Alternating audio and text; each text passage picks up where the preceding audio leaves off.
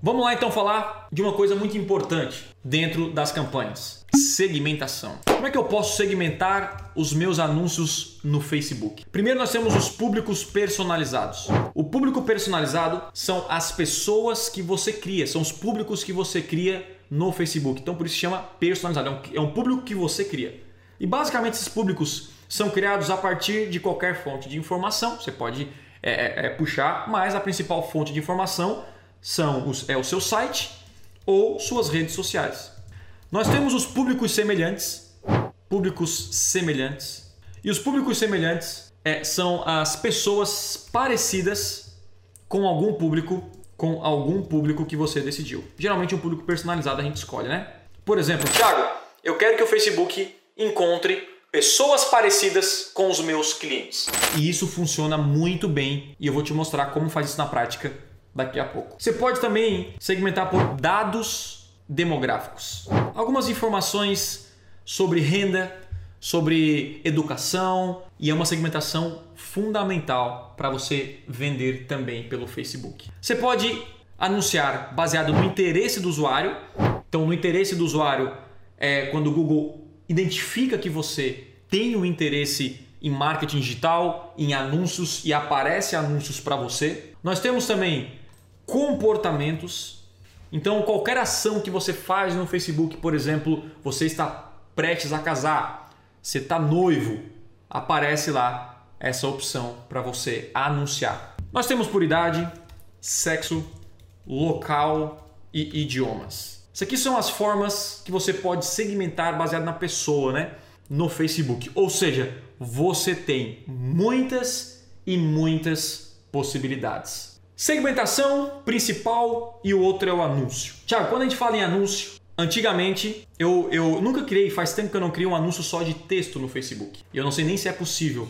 Hoje, pelo menos acho que no Facebook talvez seja, no Instagram não. Mas a pergunta que todo mundo faz é, Tiago, eu quero agora que você preste atenção. Nós temos texto, imagem e vídeo. E a pergunta que não quer calar, Tiago, qual é o melhor formato de anúncio?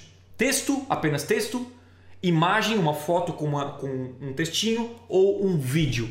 Qual é o melhor formato? E a resposta para isso é o seguinte: o olha só, a fonte e formato do anúncio qualifica o clique. Thiago Tesma. Isso aí, ó, para você colocar no Stories e me marcar lá. Ó. Como assim a fonte e o formato do anúncio qualifica o clique? Se um clique ele vem da rede de pesquisa do Google, ou seja, o cara pesquisou o seu produto e clicou, ele veio da rede de pesquisa e pesquisou você. Ele é muito mais qualificado que uma pessoa que apareceu do nada o clique no Facebook. Uma pessoa que vem do Instagram, ele é infinitamente mais qualificado, geralmente, tá? Isso é geralmente, não é real 100%, mas é geralmente, do que uma pessoa que vem de um aplicativo. Então, logo, a fonte do tráfego qualifica e o formato também qualifica. Se uma pessoa vem de vídeo, ela está muito mais qualificada. Por exemplo, você viu um vídeo meu, venha participar do intensivo e blá, blá, blá, blá, blá. Você viu, se conectou comigo, deixou o e-mail e veio mais pronto.